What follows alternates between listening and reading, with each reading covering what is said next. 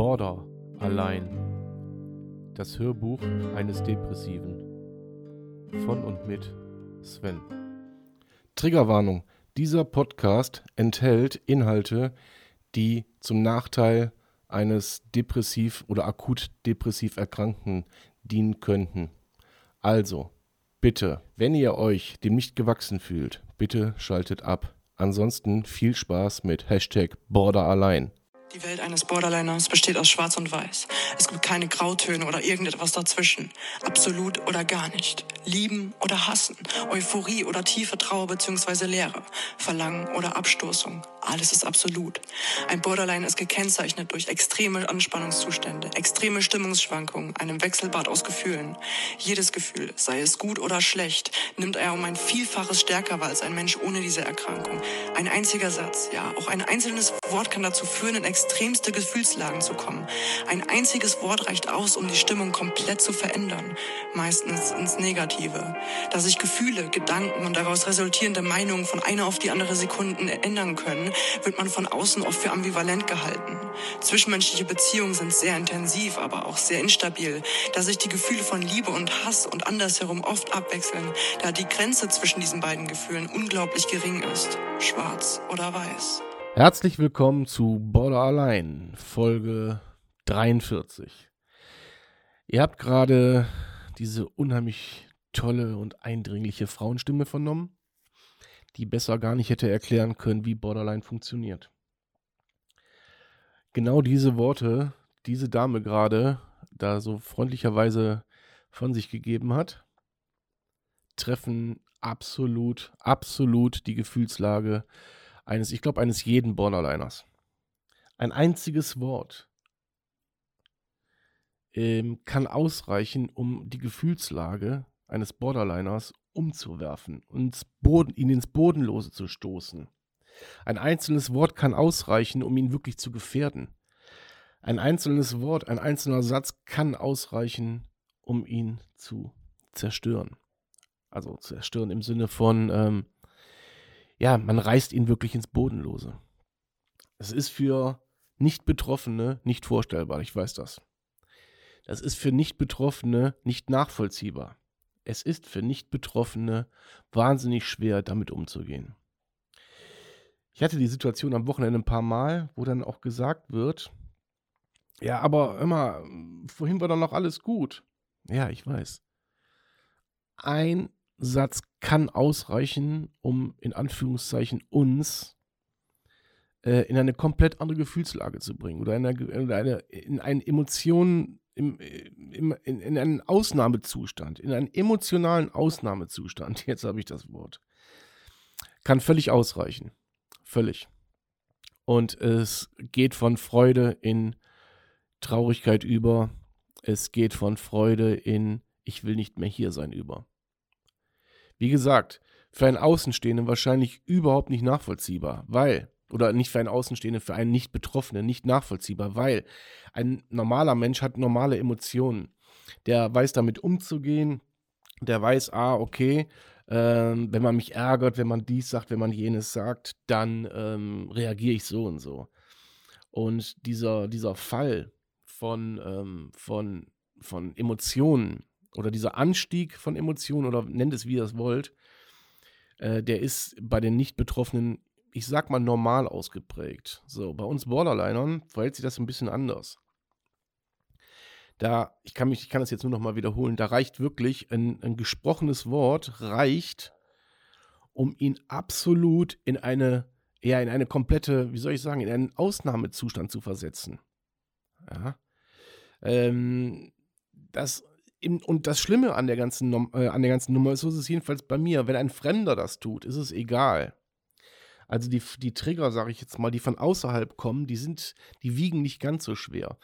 Viel schwerer wiegen dann, äh, bekloppterweise, sage ich mal, wiegen die, äh, die Wörter, die dann das nahe Umfeld, wo man sich eigentlich sicher sein kann, die meinen das gar nicht böse. Aber die wiegen dann am schwersten. So ist es jedenfalls in meinem Fall. Dass, wenn ich ähm, ich sage jetzt einfach mal ein Beispiel. Wenn ich mir in meiner Gedankenwelt etwas vorstelle, wie etwas in Zukunft läuft, sage ich mal, und der andere das nur ansatzweise ein bisschen anders sieht, dann habe ich ein Problem. Nicht, weil der andere irgendwas falsch gesagt hat, nicht, weil der andere ähm, das nicht, nicht genauso will wie ich oder genauso sieht wie ich oder genauso fühlt wie ich oder wie auch immer. Ihr wisst, wie ich meine.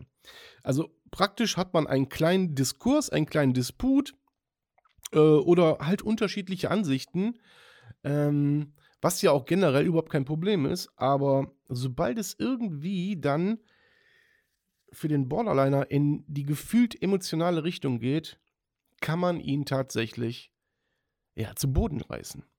Und den Fuß so, bock, auf den Kopf setzen. So fühlt sich das an. Dann wird der Druck im Kopf wieder größer, die Angst wird größer, Verlustangst wird größer. Ähm, man man äh, denkt, der andere kann doch gar nicht mit dir glücklich werden. Das geht doch gar nicht. Ich meine, wenn ich schon selber nicht mit mir klarkomme, wie will denn ein anderer mit mir klarkommen? Ja, wie will denn ein Partner mit mir klarkommen? Wie will denn ein Freund mit mir klarkommen? Wie soll das funktionieren, wenn ich es doch selber nicht schaffe? Ja, ihr merkt also, ich muss dazu sagen, äh, kurz zur Erklärung, ich hatte jetzt vier Wochen keine Therapie. So, meine Therapeutin ist in Urlaub. Natürlich gab es eine Notfallnummer. Ähm, Natürlich ist sich da abgesichert worden, aber seien wir ehrlich, ähm, man vertraut seiner Therapeutin und Punkt. Also bei mir ist es so. So. Und natürlich merke ich das. Die ersten ein, zwei Wochen waren okay. So. Die letzten zwei Wochen waren jetzt schon nicht mehr okay. Und da äh, sind dann auch mittlerweile enge, enge Freunde, ähm, hallo Mel, ähm, besorgt, weil man sich zurückzieht, weil man äh, sich nicht mehr meldet, beziehungsweise weil die anderen einfach merken, dass es einem scheiße geht. Und ich natürlich hier sitze und sage, oh, scheiße, ich merke das selber, aber warum ist das so? Und dann äh, ist es schwer, da ähm, sich das rauszufiltern, woran es denn liegen könnte oder woran es wirklich liegt. Man hat Vermutungen, es kann das sein, es kann das sein, es kann das sein. Ich habe Zukunftsangst, ich habe diese Angst, ich habe diese Angst. Äh, ich habe die Angst, nicht geliebt zu werden, ich habe die Angst, nicht gewollt zu werden. Ich habe die Angst, mir wächst alles über dem Kopf. So, und ähm, da helfen dann auch die Skills nur bedingt. Wobei ich jetzt das alles so ein bisschen relativieren muss. Es ist alles weitaus besser, als es irgendwann mal war. Das steht mal außer Frage. Aber es ist immer noch bei weitem nicht gut. So, das nur kurz zur Erklärung. Fakt ist jedenfalls, dass man ähm, in den letzten ein, zwei Wochen halt, wie gesagt, ja nicht ganz so cool damit ist, wie es sonst der Fall ist. Das darf passieren. Das darf auch sein, das muss auch sein. Aber natürlich nagt das. Natürlich nagt das. So, und es ist im Augenblick so, dass man hochsensibel ist und ähm, gerade auf Verhaltensmuster von anderen achtet, auf gesprochene Wörter achtet, auf, ähm, auf alles Mögliche achtet. Und sobald irgendwas nicht in, in das eigene Konzept passt, man sich sofort nicht geliebt, nicht gewünscht, ähm, missverstanden fühlt. Das ist natürlich wahnsinnig schwer für, für, für, für mein Gegenüber. Ja, egal jetzt ob Partner oder Freund oder, oder was auch immer. Ja. Wie gesagt, bei Fremden ist es egal. Die können mich nicht triggern, weil die kennen mich nicht. Die, mit, da habe ich keinen Bezug zu. Da habe ich keinen emotionalen Bezug zu. Da habe ich keinen freundschaftlichen Bezug zu. Da habe ich überhaupt keinen. Das ist das ist mir Hupe. Ja. Natürlich ist es so, ähm, wenn ich jetzt hier mitkriege, dass eine Freundin von mir im Internet gemobbt wird. Das, das, sowas macht mich dann aber auch sauer, aber normal sauer. Ja. Ähm, weil das alles Sachen sind, die mich zwar auch betreffen, irgendwie gefühlstechnisch, aber die in mein Leben äh, jetzt keinen, ähm, ja, keinen großen Eingriff ähm, machen, äh, nehmen, wie auch immer. Ja? So.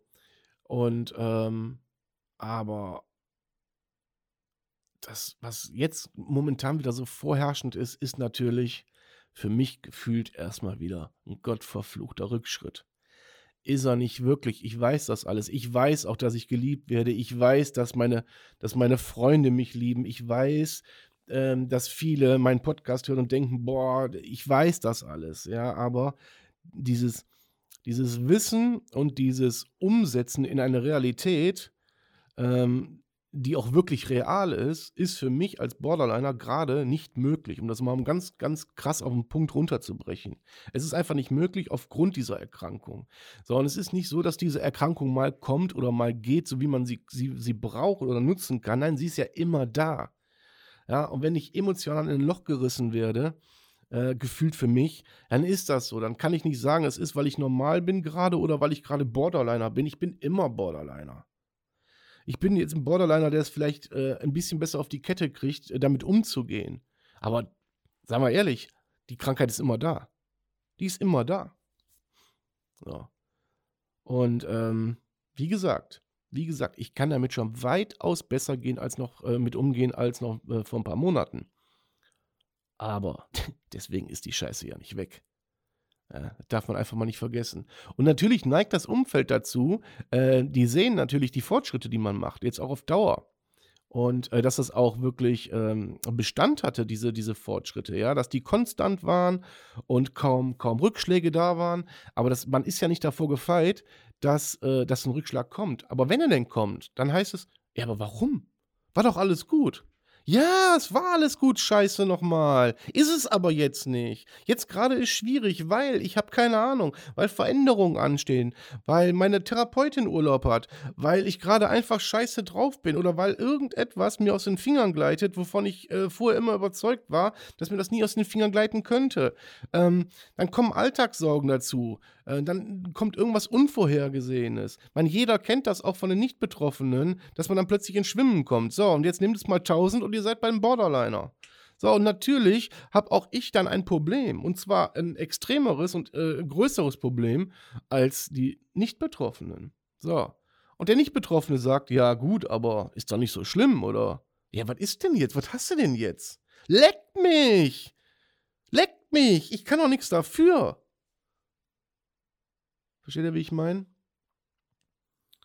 So, und dann sind das die Momente, wo ein gesprochenes Wort reicht, um jemanden ins Bodenlose zu stürzen.